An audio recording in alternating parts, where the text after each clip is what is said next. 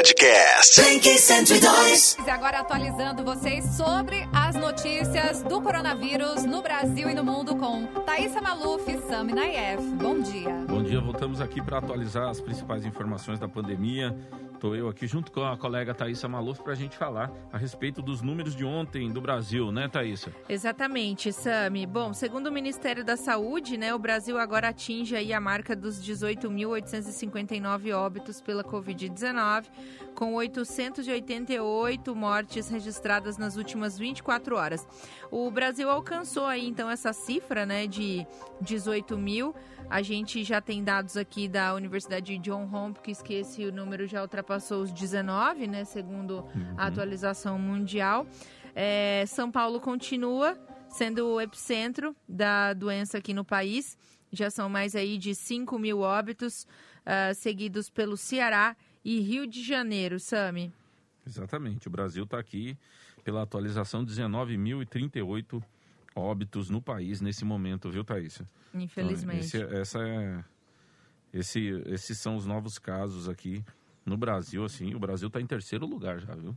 Estamos É. perdendo para os Estados Unidos, pela Rússia aí nesse ranking de Exatamente. casos absolutos. Estamos chegando perto de 300 mil pessoas infectadas, são 294.152 pessoas infectadas. É uma situação realmente de descontrole da pandemia no território nacional. Os números são, são realmente bastante tristes. Aqui no Mato Grosso do Sul, Thaís, como estamos? Bom, vamos lá. Segundo o último boletim epidemiológico aqui do estado é, do Mato Grosso do Sul, subimos aí para o número de 746 casos confirmados é, da doença aqui no nosso estado. São 17 óbitos.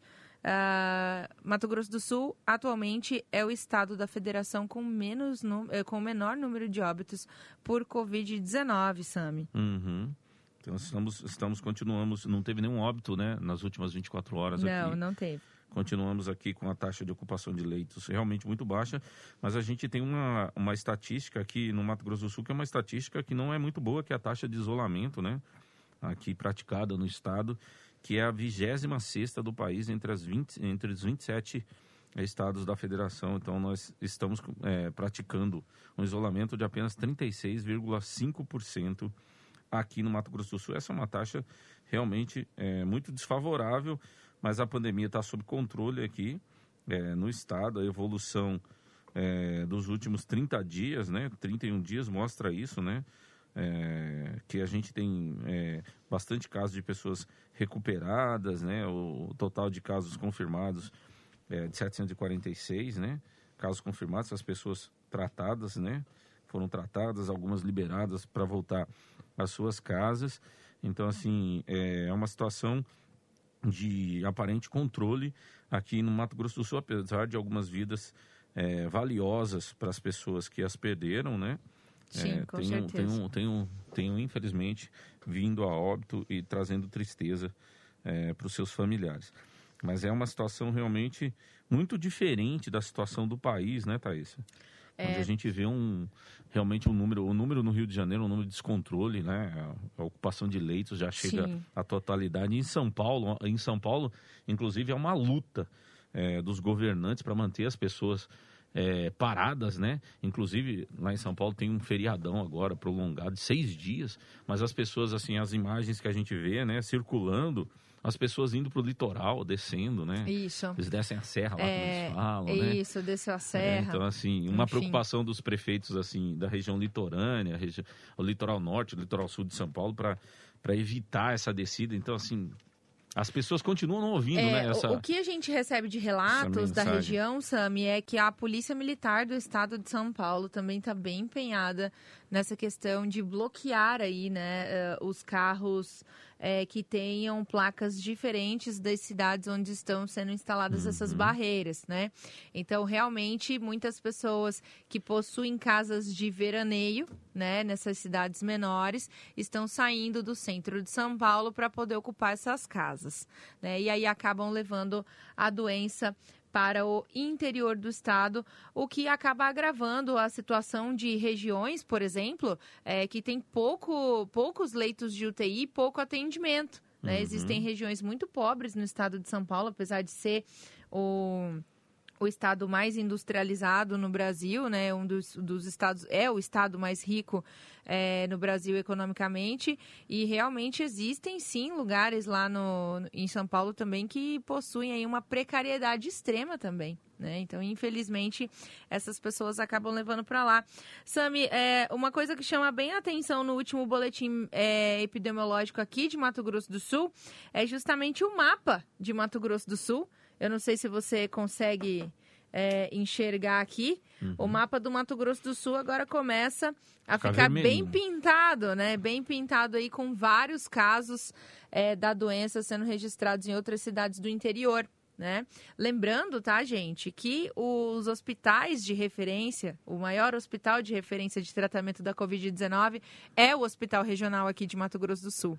Então, se você pretende fazer uma viagem para o interior, não faça nesse momento. Porque você pode estar levando né, a, a, a doença para uma outra cidade que não tem condições. E essas mesmas pessoas que estão nessa cidade podem passar aí por apuros muito grandes, inclusive via óbito, né? Se não tiver um tratamento essas, adequado. É, essas cidades não possuem, né? Leitos não, de UTI, né? Não, possuem. Não, não, é cidade, não são cidades estruturadas, né? E essa pandemia mostra quanto, quanto essas pessoas, no interior, principalmente no interior do Brasil, são desassistidas Exatamente. na área da saúde, né? Exatamente. Desassistidas economicamente, assim, acho que a gente já sabia. Agora, assim, é totalmente precário o atendimento da saúde. Então, se essa pandemia avança ao interior, assim, as pessoas têm muita dificuldade. Então, se você que está aqui em Campo Grande, você que está no Mato Grosso do Sul, não faça essas viagens nos feriados que vem por aí, não vá se deslocar para o interior, né? É um momento onde a gente tem, a gente aqui ainda goza de uma certa, de uma certa movimentação, né, do comércio, porque a situação está sob controle, mas a gente também ainda tem que fazer uma de alguma forma a gente tem que fazer uma reflexão sobre o que, que significa isso, né? Exatamente. Alguma... O que, que significa esse privilégio, né? Isso. Então, assim, como que a gente usa ele sem afetar a saúde de um outro, né? Que está distante da gente. Então, assim, é bom fazer essa reflexão. A gente tem um exemplo aqui em Mato Grosso do Sul, que é a cidade de Guia Lopes da Laguna, uhum. né? Que foi uma pessoa infectada que veio de fora e, e trouxe, né, para dentro da cidade a doença. É claro que é, em um dado momento o, a pessoa que estava com a Covid-19 ela estava sintomática e depois acabou uhum. contaminando outras pessoas.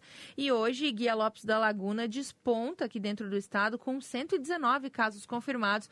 Uma cidade de cidade 10, 10 mil, mil habitantes. habitantes. Isso aí, gente, corresponde tá? Por número de a cada 100 mil habitantes, que é como feita a medição, né, da vigilância sanitária, cerca aí de 1.200 casos para cada 100 mil habitantes. É então, assim, é muita coisa realmente. São muitas pessoas muitas infectadas ao mesmo e tempo. E as pessoas têm que ver, existe uma matéria numa, num portal chamado Vice News, que é um portal de notícias, né? Que é uma matéria bem interessante que eles fizeram é, na Coreia. Então, a Coreia teve a situação lá basicamente controlada, né? Para quem está ouvindo a gente, né? Eles fizeram uma testagem da população muito grande, controlaram lá a situação, mas depois, quando, quando, quando as medidas é, de isolamento foram afrouxadas, uma pessoa, uma única pessoa, resolveu fazer um rolê numa noite, né?